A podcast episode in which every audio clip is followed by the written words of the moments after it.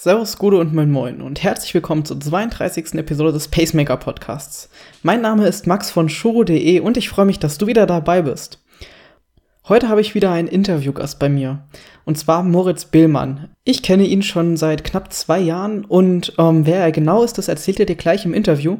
Und wir haben über alle möglichen Themen gesprochen, rund um den Sport, um die Verbandsstruktur in Deutschland und in Europa, wie man als Leistungssportler noch Freizeit hat und ähm, wie man sich das ganze Jahr über motivieren kann. Da wir über so viele Themen gesprochen haben, ging das Interview recht lange und deswegen habe ich es in zwei Teile geteilt, damit es auch thematisch etwas abgegrenzt ist voneinander. Aber im ersten Teil geht es jetzt erstmal rein um den Sport, wie er zum Triathlon gekommen ist, was er da genau macht, wie er mit dem Triathlon verbunden ist und was er bei den Europameisterschaften und den deutschen Meisterschaften gemacht hat, das erzählt er dir jetzt im Interview. Ich wünsche dir viel Spaß und wir hören uns am Ende der Episode nochmal kurz.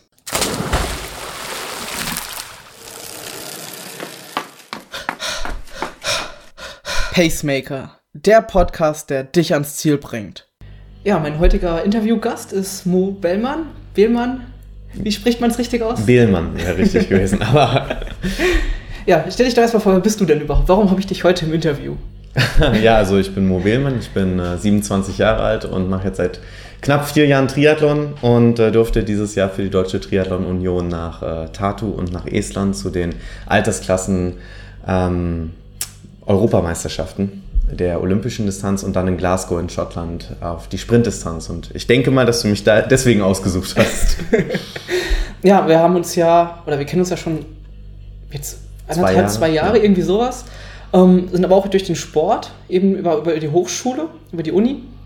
Ähm, ja, ich muss nicht viel über mich erzählen. Warum studierst du?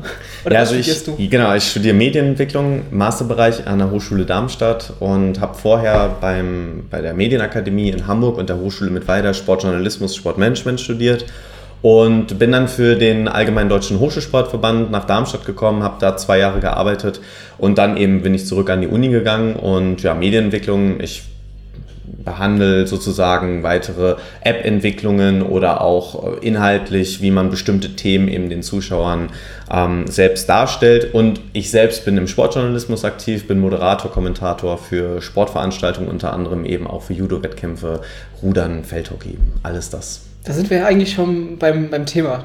Ich kenne dich, oder ich weiß, du kommst aus dem Judo wie kommst du vom Judo dann zum Triathlon, beziehungsweise was hast du früher beim Judo gemacht? Ja, also ich habe 18 Jahre lang Judo gemacht und äh, da bleibt es natürlich nicht aus, dass man äh, sehr, sehr viel auf der Matte steht, dass man sehr viel trainiert und äh, ich hatte eine ganz tolle Zeit im Judo und das ist immer noch, ich sag mal, meine Herzenssportart. Ich war auch vergangene Woche bei einem Judo-Trainingslager für U18-Kinder äh, als Betreuer aktiv, äh, als Trainer sozusagen und ähm, ja, Judo war für mich einfach ein ganz, ganz toller Sport, wichtiger Sport. Allerdings habe ich mich äh, auch verletzt bei dem Sport und habe äh, mehrere Verletzungen hinzugezogen und äh, die letzte war dann eben 2014 meine Knieverletzung, wo ich mir das Kreuzband, den Meniskus und die Kapsel gerissen habe im linken Knie, alles gleichzeitig und ja, wenn man dann bei vier verschiedenen Ärzten ist und alle vier sagen, ja du, also das mit dem Judo solltest du nochmal überdenken, ähm, dann wird man schon ein bisschen nachdenklich und ich wollte dann eigentlich nur laufen das habe ich dann auch so ein bisschen probiert, aber es war mir irgendwann zu langweilig. Und dann habe ich so gedacht, Mo, du kannst zwar nicht schwimmen, aber das kommt schon irgendwie. Und äh, ja, bin dann im Oktober 2014, Ende Oktober, dann zum ASC Darmstadt gegangen, dort ins Training zum ersten Mal und ja, habe dann mit Triathlon angefangen. Und wie ist das jetzt so im Triathlon? naja, was, was würde man im Triathlon sagen? Also ich, ich unterscheide eigentlich immer zwischen Spitzensport und Leistungssport und dann auch noch leistungsorientierten Sport. Also Spitzensport ist wirklich das, was wir in der Elite sehen. Das ist ganz klar. Also Laura Lindemann, äh, Justus Nieschlag, das sind für mich absolute Spitzensportler, die Olympia als Ziel haben, die Olympischen Spiele. Das ist äh, für mich wirklich dieser geförderte, vom BMI geförderte Spitzensport, den wir dort haben. BMI ist? Bundesministerium des Innern. Okay. Und äh, dann haben wir den Leistungssport, also wirklich Athleten, die wirklich wie so ein Nebenberuf oder auch fast beruflich diesen Sport machen. Da würde ich mich schon eingrenzen. Also ich trainiere ungefähr 20 bis 24 Stunden die Woche. Ähm, in der Saison natürlich auch in der Vorbereitung um eben besser zu werden. Und dann haben wir leistungsorientierten Sport. Da würde ich nicht mal sagen, dass man sogar zu Europameisterschaften muss oder zu Weltmeisterschaften, sondern dass man sich einfach Ziele setzt, also bestimmte Ziele in bestimmten Wettkämpfen und dann wirklich sagt, ich möchte diese Leistung erbringen. Und das ist für mich äh, so dieser Unterschied. Und ja, das, das ist so, ich, so würde ich mich eingrenzen. Du würdest dich also in den Leistungssport eingrenzen? Ja, ja. Das heißt für dich, wie sieht dann dein, dein Training so aus? also meine Woche ist schon recht gut strukturiert. Äh, ich habe einen Trainingsplan über unseren Trainer vom ASC Darmstadt oder eben bis äh, zu diesem Monat mit einer Trainerin zusammengearbeitet, Natalia Vera, die ähm, aus Chile kommt, die bei Potsdam hier in Deutschland Fuß gefasst hat, hat dort im Nachwuchsleistungszentrum gearbeitet und ist dann eben nach Darmstadt gekommen zu unserem Team. Und ähm, die hat mir dann eben auch individualisierte Trainingspläne geschrieben und äh, ja, so wurde mein Training dann strukturiert. Also schlussendlich äh, beginnt das mit montags äh, einer, einer Runde Schwimmen, ähm, dann noch Laufen, je nachdem in welcher äh, Phase wir uns befinden, war montags dann auch nochmal ein Krafttraining äh, quasi angesetzt. Am Dienstag dann Schwimmen plus eine Radeinheit und hinten drauf ein Anschlusslauf. Äh, Mittwochs dann auch wieder Schwimmen und Laufen, dann eben schnelle Sachen auf der Bahn. Donnerstag Schwimmen und äh, Radfahren, wieder hinten drauf ein Anschlusslauf. Ähm, das ist so auch dieser Anschlusslauf für mich eines der wichtigsten Aspekte im Training. Ähm, können wir vielleicht später nochmal drauf äh, eingehen. Dann am Freitag auch nochmal Schwimmen und äh, Laufen und am Samstag nochmal äh, Schwimmen, Laufen und am Sonntag nochmal Radfahren und Krafttraining. Also so sieht das dann so ein bisschen aus. Ähm, natürlich je nach Saisonphase und je nach Aufbau differenziert, aber das sind so ungefähr die Sachen, die ich da pro Woche runter ratter. Du hast ja schon gesagt, 20, 25 Stunden, das klingt hm. für viele schon nach Langdistanztraining. du weißt, worauf ich hinaus will. Ja, ich habe mich, also wenn man sich Judoka anguckt, ich weiß nicht, ob äh, jemand da schon mal was gemacht hat, aber kann man sich mal den Spaß machen, Judoka einzugeben bei Google und da sieht man die verschiedenen Bilder. Das sieht jetzt nicht aus nach Triathlet. Also ähm, allein von der Körperstatur, von der Muskulatur, von der äh, Körperbeschaffenheit ähm, ist es so, dass man, wenn man vom Judo kommt, eine gewisse Spritzigkeit mitbringen sollte, Schnellkraft mitbringen sollte und ähm, natürlich muss man auch ganz ehrlich sagen, dass ich eben diese ganzen Ausdauerelemente gar nicht so stark verinnerlicht habe. Natürlich, ich bin immer laufen gegangen, es hat auch Spaß gemacht, das war auch gut.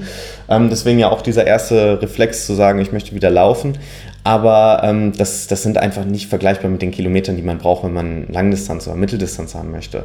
Und äh, deswegen habe ich gesagt, ich möchte wirklich jetzt erstmal Sprintdistanz und Kurzdistanz machen. Die Sprintdistanz gefällt mir noch viel lieber. Ähm, alles, was kurz ist, äh, ist, ist gut und je kürzer, desto besser. und ähm, ja, also das macht mir einfach viel mehr Spaß. Also ich mag es, diese Einheiten sehr intensiv zu trainieren. Also ich bin lieber einer, der eine Stunde auf der Bahn beim Laufen alles gibt und Intervalle kloppt, als als äh, einer, der drei Stunden durch den Wald läuft.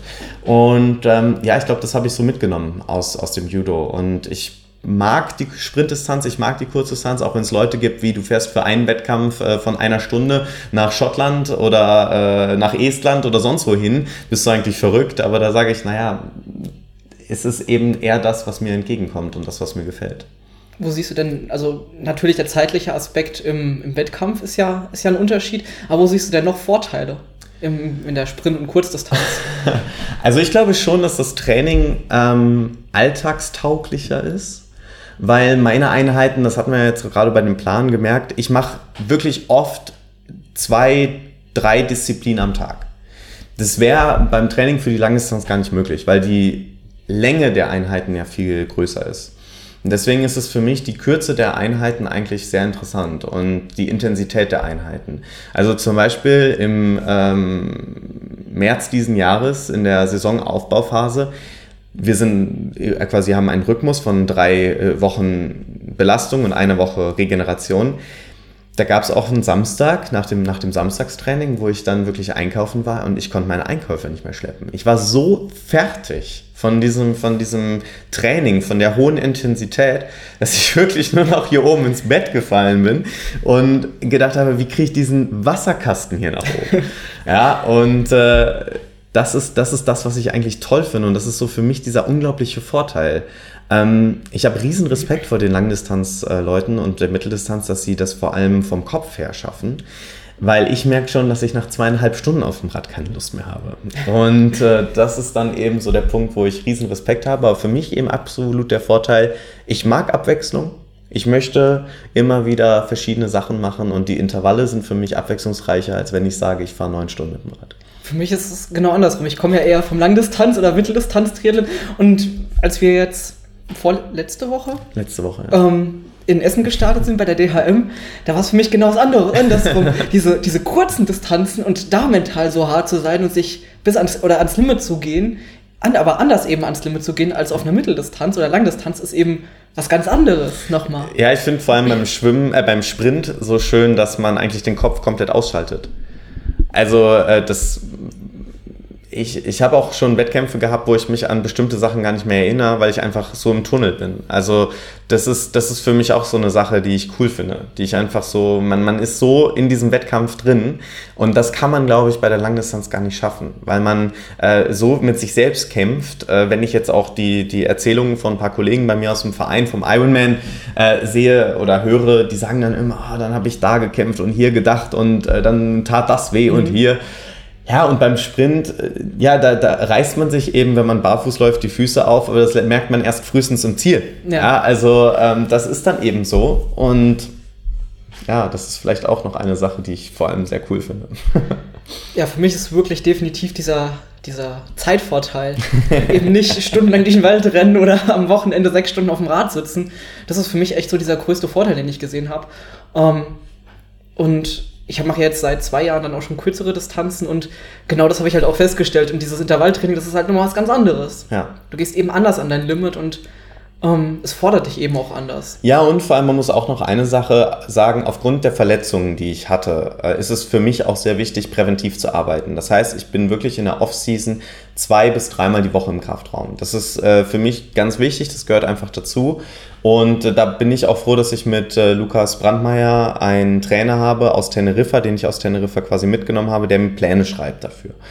Und wir arbeiten wirklich zusammen daran, dass ich verletzungsprophylaktisch arbeite. Da kann ich aber dann auch mal im Winter 75 Kilo wiegen. Das ist dann auch kein Problem. Mhm. Also das ist dann eben so ein Punkt, ich im Judo muss man immer darauf achten, auf sein Gewicht. Und äh, das ist so eine Sache, die mir wirklich so auf die Nerven gegangen ist. Und ich bin jetzt wirklich froh, dass man bei der Sprint- und Kurzdistanz auch mal ein bisschen Muskulatur haben kann, auch mal ein bisschen gegen Krankheiten sich äh, wehren kann, weil es da eben nicht auf jedes Gramm ankommt. Und äh, deswegen sage ich auch immer allen äh, Leuten, die dann anfangen, ja, aber dann hast du da ein Kilogramm zu viel oder da äh, Muskulatur zu viel dass man die Muskulatur nicht als schlecht sehen soll, sondern eigentlich als gut. Auf der einen Seite als Puffer für, für sich selbst, wenn man stürzt und so, wenn man eine Muskulatur hat, kann man viel besser das auch abfangen, man kann viel besser regenerieren.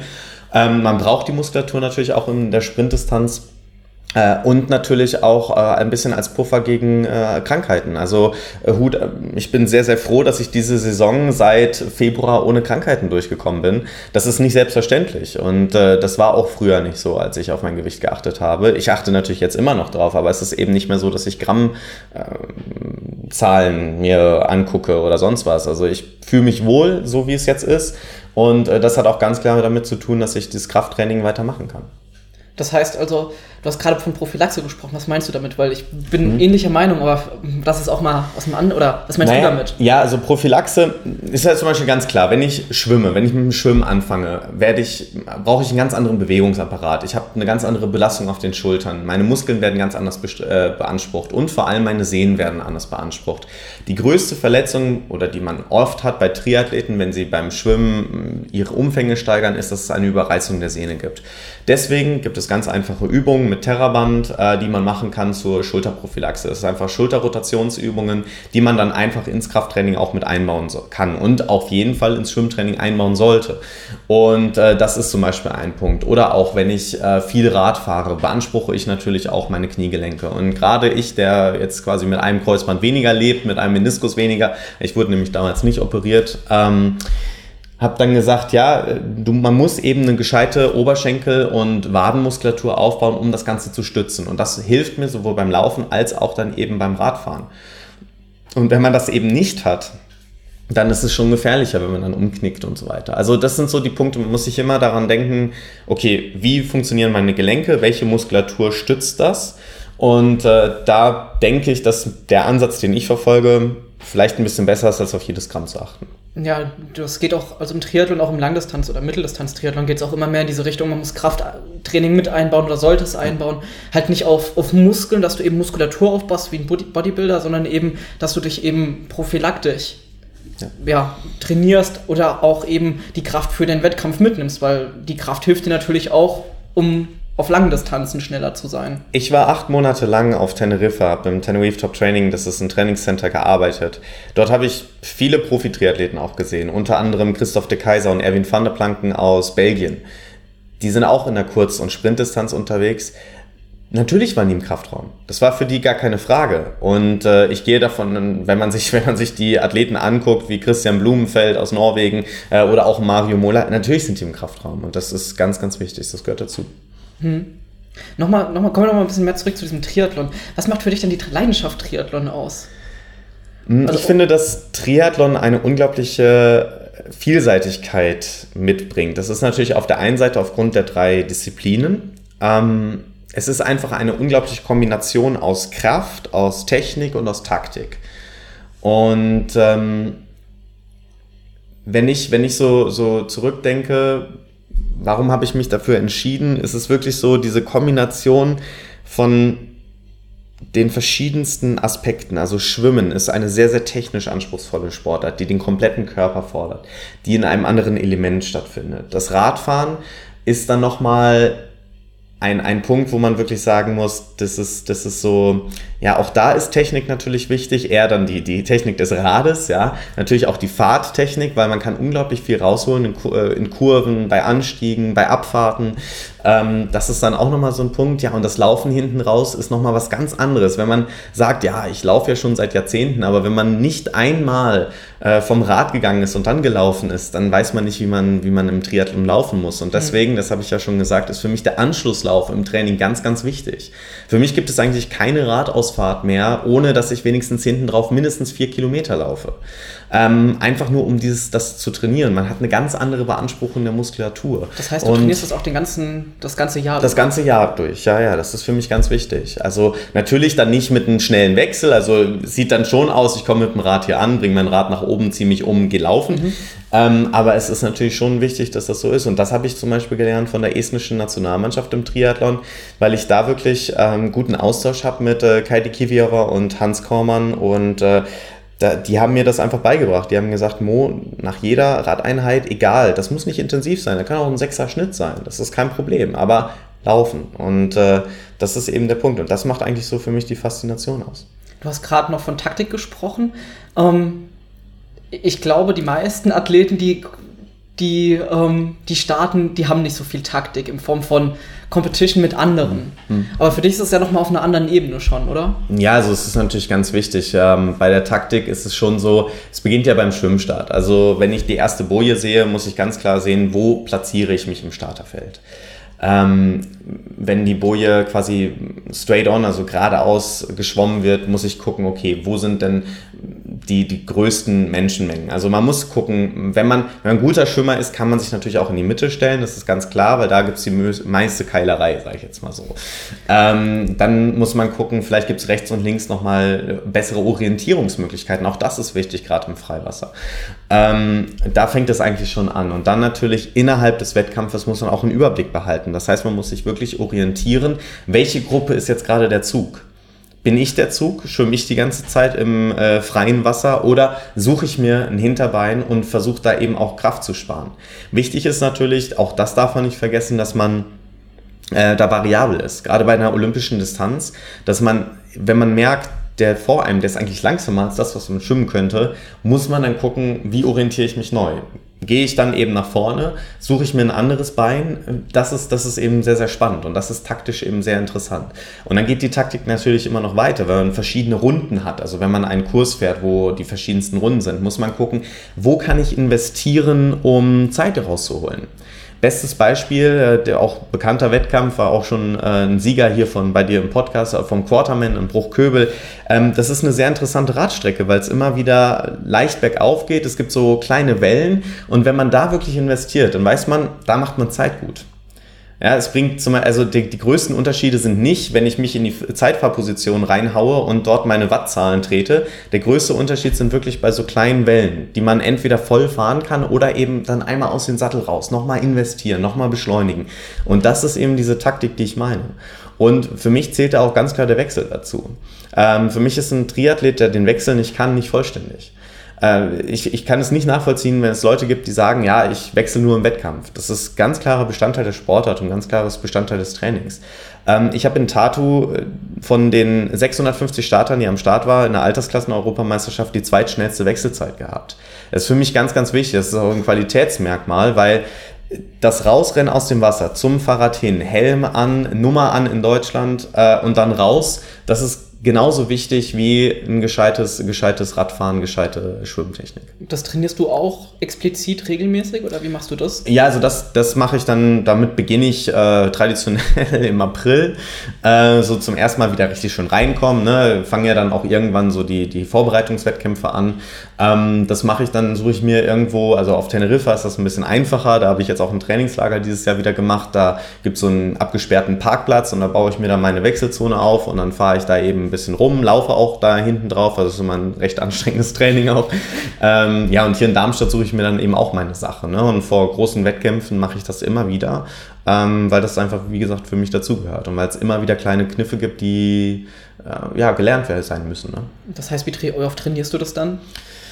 Ja, also im April bis Mai versuche ich das schon einmal die Woche so reinzubringen. Also das heißt wirklich so äh, viermal im Monat dann und dann im Juni, Juli, da hat man natürlich dann auch so die Wettkämpfe, da muss man dann aufpassen, weil es wie gesagt schon ein intensives Training ist.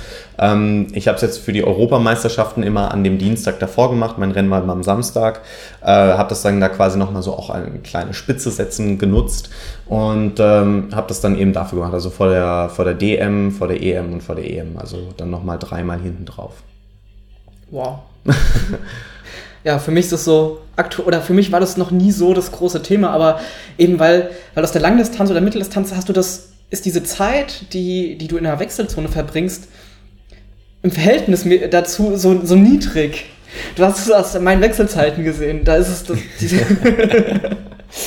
da brauchen wir nicht drüber sprechen. Ähm, aber eben, weil ich es halt auch A nicht trainiert habe, B, weil es für mich noch nie so präsent war im, im Kopf, als, auch, als halt auch in den Zeiten selbst.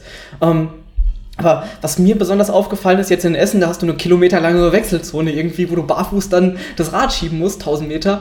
Ähm, trainierst du dann auch Barfußlaufen und sowas explizit eben? Also, dass du aus dem, aus dem Schwimmbad läufst und dann irgendwie quer über, quer oder dreimal um das, um das Becken drumherum, dann wieder und dann irgendwie über die Wiese, dann Schuhe an und so weiter, oder? Ähm, ja, also was heißt Barfußlaufen explizit trainieren? Also natürlich gehört das auch immer noch mit dazu. Also auch wenn ich das Wechseltraining mache, mache ich das auch barfuß. Also das ist ganz klar. Äh, Tipp übrigens, immer schön Babypuder in die Schuhe rein, damit oh, ja. es keine Blasen gibt. Und immer auch schön hinten dran. gut, gut verteilen, gut verteilen.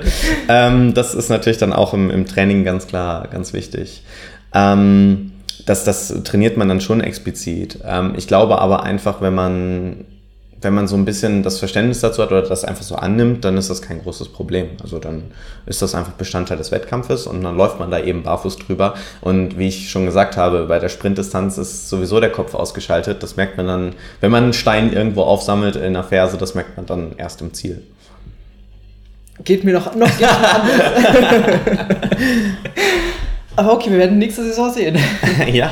ähm, du hast ja, hast ja schon die ganze Zeit von den DMs und EMs gesprochen. Wie, wie ist das so? Weil, wie kann man sich das vorstellen? Das ist ja noch was ganz anderes. Auch mit, mit Leuten, also in einer, in einer, auf einem, einem normalen Wettkampf, da startest du ja mit allen möglichen Leuten. Von Anfängern, die das erste Mal eine, eine Sprintdistanz machen, bis naja, Leuten, die in der ersten Bundesliga starten oder ja, eben schon weiter sind. Und in der DM bzw. in der EM ist es ja nochmal, ist es ja nochmal ein ganz anderes Niveau, oder? Also ich würde mal bei der deutschen Meisterschaft jetzt in Düsseldorf anfangen. Ähm, wir hatten da natürlich die verschiedensten Altersklassen mit dabei. Das heißt, auch da hat man eigentlich wie in normalen Wettkampf eine gewisse Streuung. Ähm, ich denke, der größte Unterschied ist wirklich beim Schwimmen. Äh, man, man, wir hatten eine Startgruppe von 100 20 Leuten. Äh, dann sitzt man da an diesem Peloton und stößt sich ab, äh, wenn es losgeht und dann fahren, äh, fangen eben 120 Leute an zu schwimmen.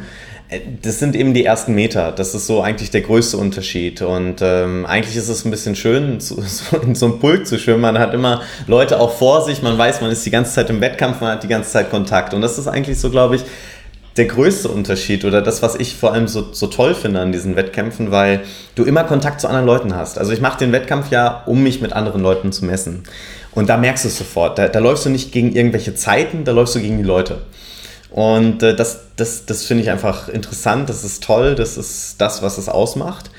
Und ähm, bei den deutschen Meisterschaften war es wirklich dann hinten raus richtig cool mit dem Laufen. Da habe ich mich wirklich die ganze Zeit gebettelt mit einem äh, über die fünf Kilometer und dann im Schlussspur ziehst du dann nochmal an und dann lässt du den hinten, hinten abblitzen. Das war schon, war schon gut, das hat schon Spaß gemacht und das ist, das ist eben das, was es ausmacht. Bei den Europameisterschaften kommt natürlich der internationale Aspekt noch viel mehr dazu. Also es ist einfach schon cool, wenn man äh, einen Tag vorher eincheckt äh, mit seinem Rad, dann, dann geht man da durch und dann hört man erstmal die unterschiedlichsten Sprachen, man unterhält sich, man guckt, wie, wie das auch andere Athleten machen und äh, ja, da sind natürlich die Briten unglaublich gut aufgestellt, die sind da immer sehr, sehr gut vertreten, ähm, nehmen alle Slots, die sie haben, um eben Athleten dahin zu schicken. Ähm, ja, und dann am Wettkampf selbst ist es eben auch diese, diese Kompaktheit des Starterfelds. Äh, da hast du dann Leute drin, wirklich, wo du denkst, krass, also die sind fünf Jahre jünger als du und die schwimmen, laufen und fahren dir hier um die Ohren.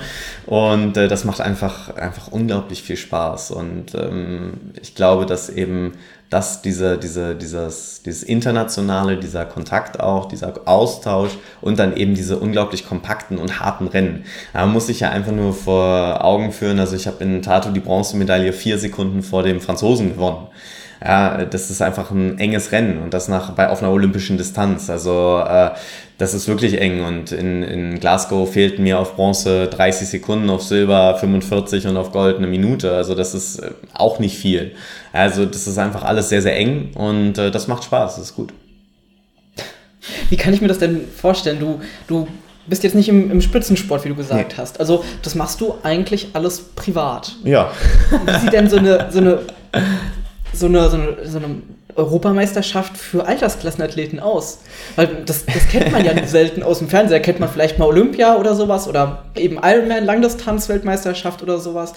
Aber wie ist das bei einer, wie ist das bei einer Kurzdistanz bei Altersklassenathleten? Also da muss man wirklich sagen, dass das im Triathlon richtig gut organisiert ist. Das Schöne ist ja, dass die Europäische Triathlon Union und auch die Internationale Triathlon Union die Altersklassen Europa und Weltmeisterschaften genau auf den Ort und an den Zeitpunkt setzen wie bei der Elite auch.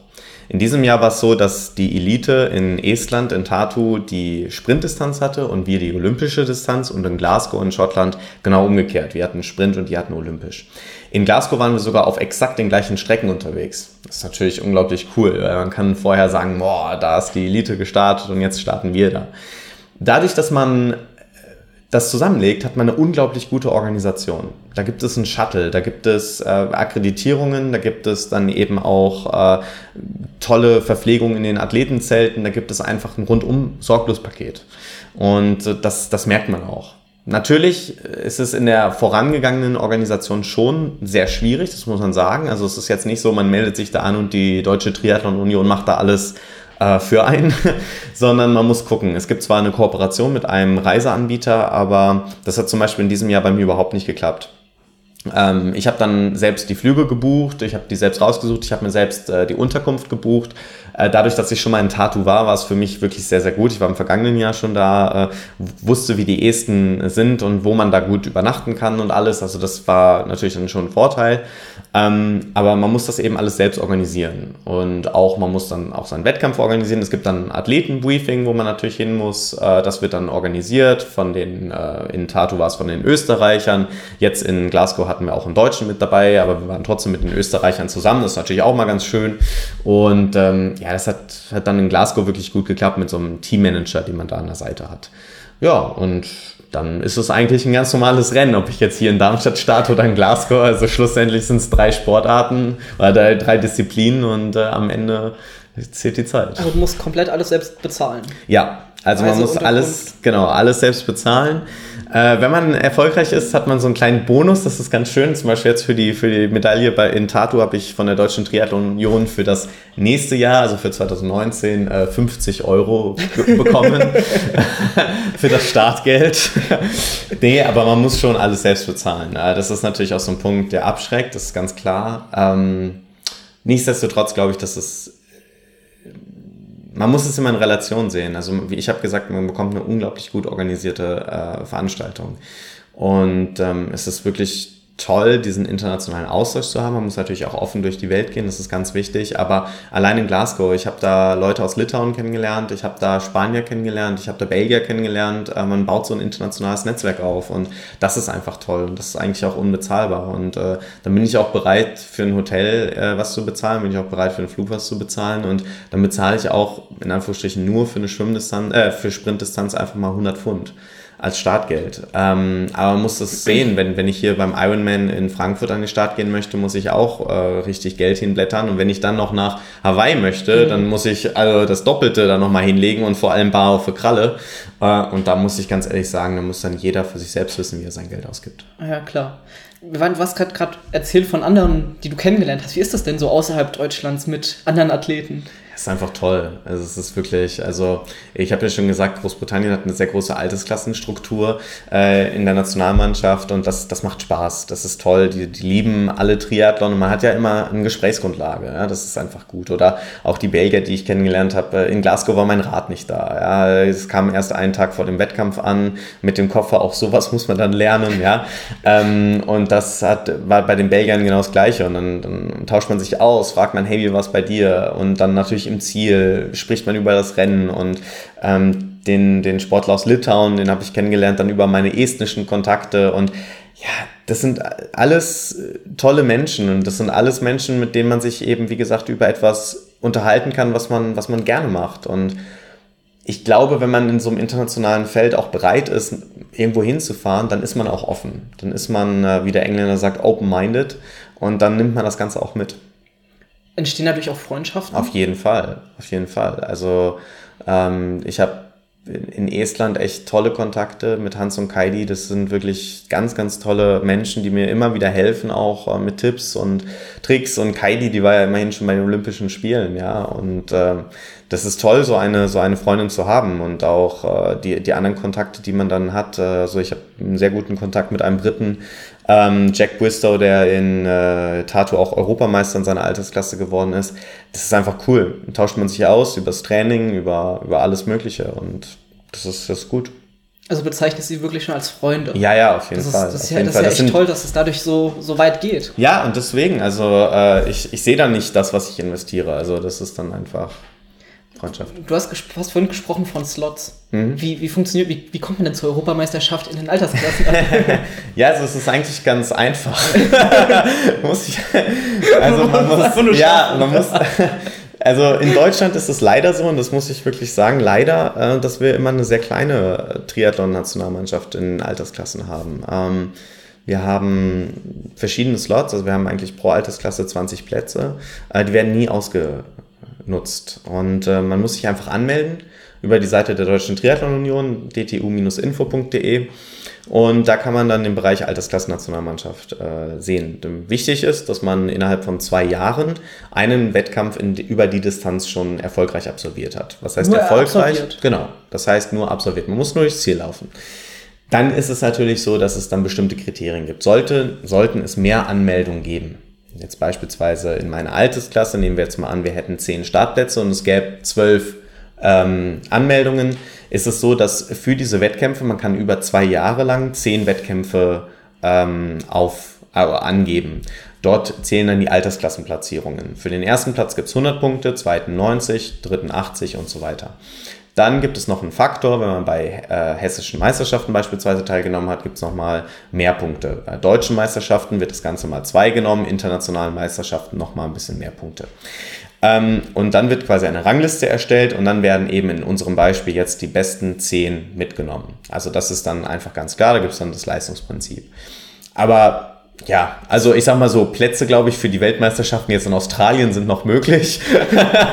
die Anmeldung ist wahrscheinlich vorbei, aber also ich glaube nicht, dass da eine große Mannschaft zusammenkommt. Jetzt, ich hoffe, dass es nächstes Jahr in den Niederlanden ist, Wert, die Europameisterschaft der olympischen Distanz in, und äh, in Lausanne in der Schweiz die äh, Weltmeisterschaften, olympische und Sprintdistanz, dass wir da wirklich ein großes Team haben. Das haben wir auch letztes Jahr in Düsseldorf gesehen, da waren ja auch viele Leute mit dabei und ja, da müssen wir mal gucken. Das heißt also, wenn ich, wenn sich nicht so viele melden, dann könnte ich auch mit meiner ja, mittelguten. Auf jeden, auf jeden Fall. Du kannst mit deinem DHM-Ergebnis und mit deinem Griesheim-Ergebnis da dann sagen, ja, ich habe zwei Sprintdistanzen gemacht, das ist kein Problem.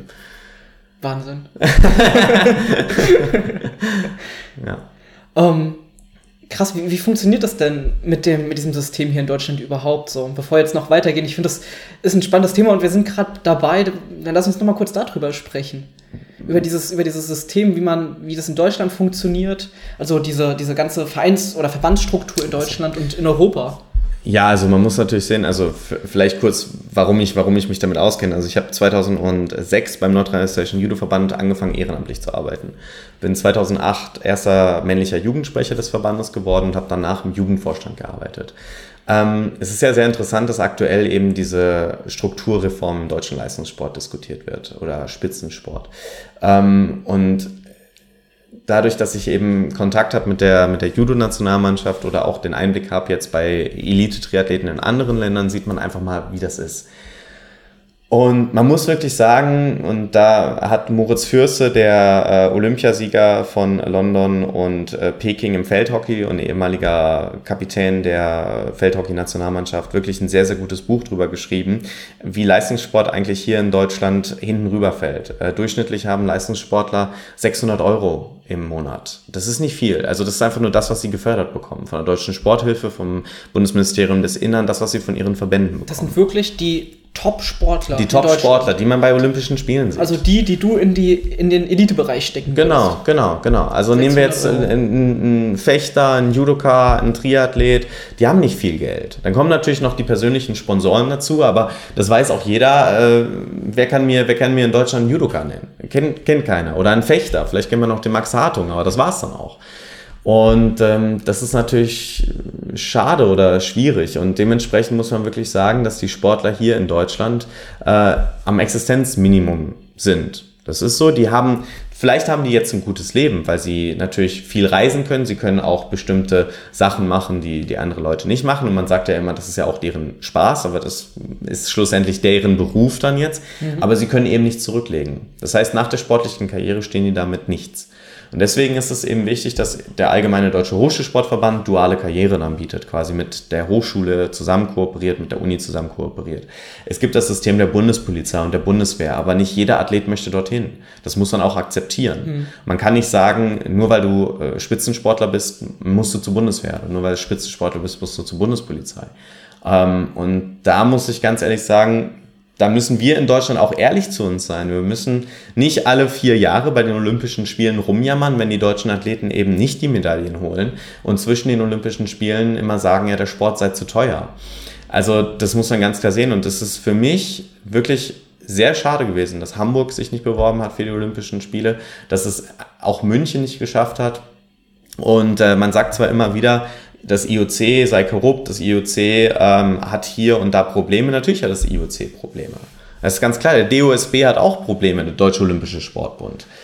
Aber ähm, schlussendlich ist es so, dass es auch Verbesserungen gibt. Das Internationale Olympische Komitee hat mit der Agenda 2020 eine Agenda auf den Weg gebracht, wo es einfacher ist, sich für Olympische Spiele zu, äh, zu, zu bewerben, wo es wirklich, wo auch Zugeständnisse gemacht werden, wo gesagt wird, in, in Innsbruck beispielsweise, als da die Frage war mit den Olympischen Winterspielen, wir, wir haben nur ein kleines Stadion, da passen nur 25.000 Leute rein. Da hat das IOC gesagt, na, natürlich ist kein Problem. Eigentlich steht in den Statuten drin, ihr müsst, was weiß ich, 45 oder 50.000 haben, aber das ist uns egal. Also wenn ihr die haben wollt, dann reicht uns auch dieses Stadion. Und da muss ich ganz ehrlich sagen, welche, wenn, wenn man die FIFA sieht, dann, ja, also ja. den Fußballverband, ähm, dann ist das wieder utopisch. Dann werden da zwölf Stadien jetzt in Katar gebaut, das ist mhm. nicht mal so groß wie Hessen, ja. Und da, was passiert mit den Dingern, ja? Und das finde ich so in Deutschland ein bisschen schade, weil die Europameisterschaftsbewerbung 2024 jetzt von Deutschland, vom Deutschen Fußballbund, ähm, die wird einfach durchgenickt. Da wird einfach gesagt, ja, das machen wir, das ist toll. Aber wenn es dann um Olympische Spiele geht, wo man auch wirklich mal was in die Breite des Sports investieren kann, weil das ist, das ist so das, wo, wo ich immer sage, das ist wichtig für mich. Ich möchte, ich möchte doch, dass die Kinder in Deutschland auch in den nächsten Jahrzehnten die verschiedensten Sportarten machen können. Und wenn ich jetzt anfange, nur eine Sportart oder nur wenige Sportarten zu fördern, dann stirbt die Vielfältigkeit der Vereine, der Sportarten aus. Und das ist eben für mich ein Punkt, wo ich sage, wir müssen da zusammenarbeiten und das ist eine gesellschaftliche Aufgabe. Weil gerade mit, der, mit den gesundheitlichen Problemen, die wir in Deutschland jetzt haben, Überflussgesellschaft, Adipositas mhm. und so weiter und so weiter, Diabetes, das sind alles Sachen, wo wir gegensteuern müssen. Und da ist es dann eben nicht getan, zu sagen, ja, äh, der Sport ist so eigenständig, ja, sondern da muss dann auch Geld reinfließen. Und dass wir in Deutschland zum Beispiel keinen Sportminister haben, ist für mich ein Unding. Es ist immer beim Innenministerium. Und äh, möchte jetzt nicht über Politik sprechen, aber Herr Seehofer hat anscheinend momentan andere Probleme als den Sport. Ja, und ähm, das sind einfach so Punkte, die ich, die ich nicht nachvollziehen kann. Im Vorfeld haben wir ja schon drüber, haben wir auch schon mal drüber gesprochen und da hast du mir von Großbritannien erzählt und dass, die, dass, dass Deutschland überlegt, aktuell so in diese Richtung zu gehen, in dem, deren System. Wie funktioniert das da und ja. wo siehst du die Probleme da drin? Großbritannien hat ganz klar gesagt, wir fördern nur die Sportarten, wo wir Medaillen haben. Traditionell in Großbritannien äh, Bahnrad oder auch natürlich generell den Radsport. Ähm, dann natürlich Rudern, das sind so Kernsportarten, Leichtathletik natürlich. Und ähm, da haben sie gesagt, da stecken wir unser ganzes Geld rein. Die haben natürlich auch nochmal ein System aufgebaut. Man muss sich äh, überlegen, 1996 bei den Olympischen Spielen in Atlanta hat Großbritannien eine Goldmedaille geholt. Und dann haben sie die Olympischen Spiele 2012 in London bekommen. Und da haben sie dann angefangen, wirklich ein System aufzubauen, mit einer Lotterie auch, quasi so ähnlich wie es auch in Deutschland ist. Es gibt ja auch bei der Glücksspirale beispielsweise, die ja für die Olympischen Spiele in München ähm, quasi gemacht worden ist oder ins Leben gerufen ist, gibt es ja diesen Spitzensport-Button, ähm, den man jetzt andrücken kann. Das heißt, er wird nochmal 30 Prozent an die Landessportbünde, die in die Nachwuchsförderung äh, investieren, 30 Prozent an die Sporthilfe und 30 Prozent an den Deutschen Olympischen Sportbund. Und ähm, das haben die ähnlich gemacht. So, aber dann haben sie wirklich gesagt, wir bauen diese Zentren auf. Das heißt, sie haben einmal zentralisiert. Ja, das heißt, jeder äh, Bahnradfahrer oder jeder Rennradfahrer muss jetzt zu dieser, in diese Stadt, jeder Ruderer muss in diese Stadt. Also das heißt, da auch überhaupt gar keine Wahlmöglichkeiten für die Sportler gelassen. Und sie haben wirklich Budgets absolut gecuttet. Also das muss dann, das beste Beispiel ist leider der Badmintonsport, ähm, der ja auch erfolgreich war. Äh, das muss man sagen, europäisch, europäisch äh, sicherlich äh, Top, Top Nation Großbritannien. Und die gewinnen in Rio de Janeiro eine Bronzemedaille. Aber haben seit 2014 null Pfund sportliche Förderung bekommen. Kein Geld. Und gewinnen trotzdem Bronze und nach Rio hat sich nichts geändert. Hm.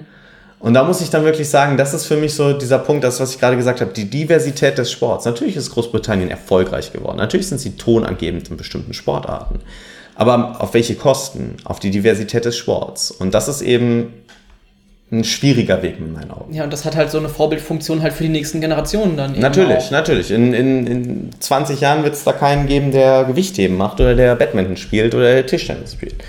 Ja, weil es da keine, keine Gelder dafür gibt. Und Deutschland will in so eine ähnliche Richtung gehen, oder wie? Naja, es gab Versuche dafür oder es gab Argumente dafür. In meinen Augen ist das jetzt alles so ein bisschen eingeschlafen. Äh, vielleicht hat auch das mit dem Herrn Seehofer zu tun. Ich weiß nicht, wie es jetzt weitergeht. Ähm, ich glaube, das wissen auch viele Akteure nicht und das ist eben so ein bisschen das Problem. Also ähm, ich glaube, dass wir in bestimmten Sportarten über eine Zentralisierung nicht hinauskommen. Ähm, wie das dann umgesetzt wird, das müssen dann die Sportverbände wissen. Wie sieht das in anderen Ländern aus? Zum Beispiel in Estland jetzt, da hast du ja ein paar Kontakte. ja, also in Estland muss man sich vorstellen, da gibt es eigentlich keine Sportstruktur.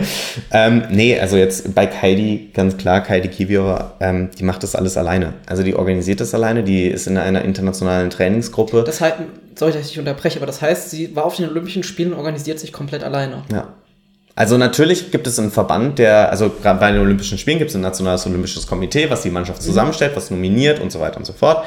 Natürlich sind auch die Nominierungskriterien ähm, von der äh, Estnischen Triathlon Union dann da, ja, also zu bestimmten äh, Rennen des Weltcups oder der World Triathlon Series. Aber ähm, Kaidi, die sagt, wo sie starten möchte, beziehungsweise spricht dann an mit ihrem Trainer, so jetzt beispielsweise Weltcup da oder äh, WTS da und hier.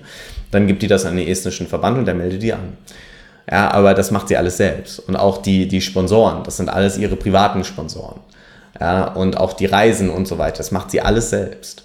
Ja, und das ist quasi, das muss man sich vorstellen, die trainiert, die trainiert noch mehr. Ja, also mhm. die trainiert 30 Stunden pro Woche.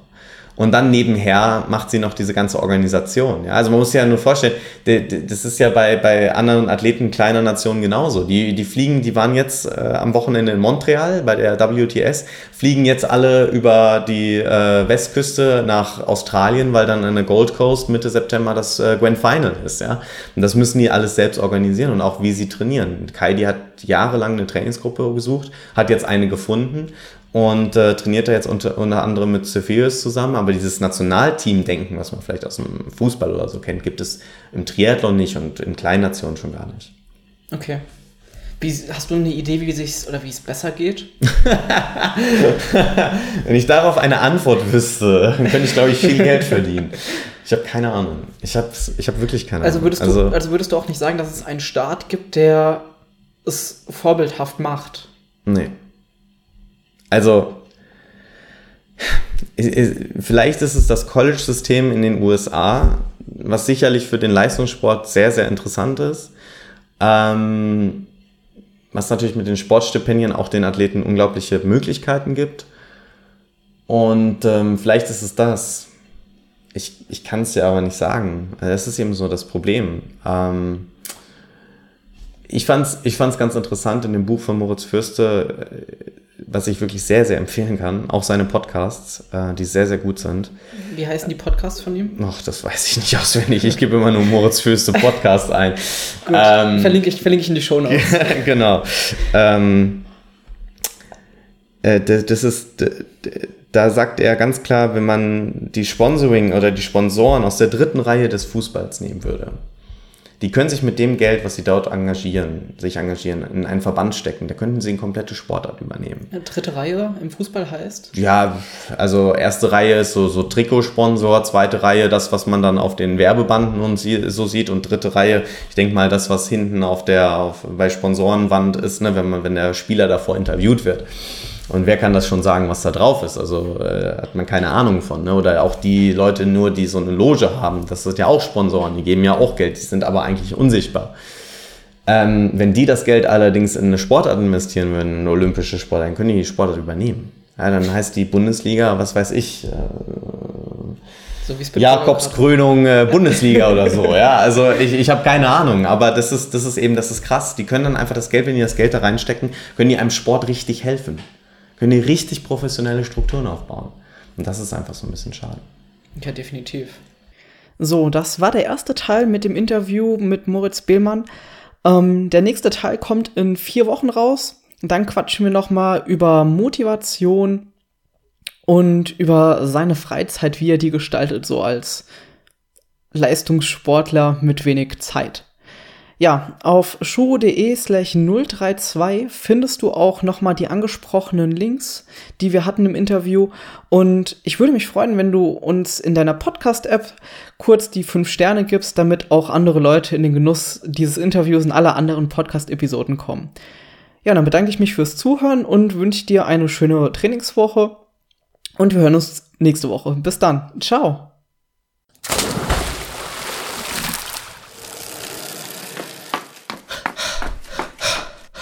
Pacemaker, der Podcast, der dich ans Ziel bringt.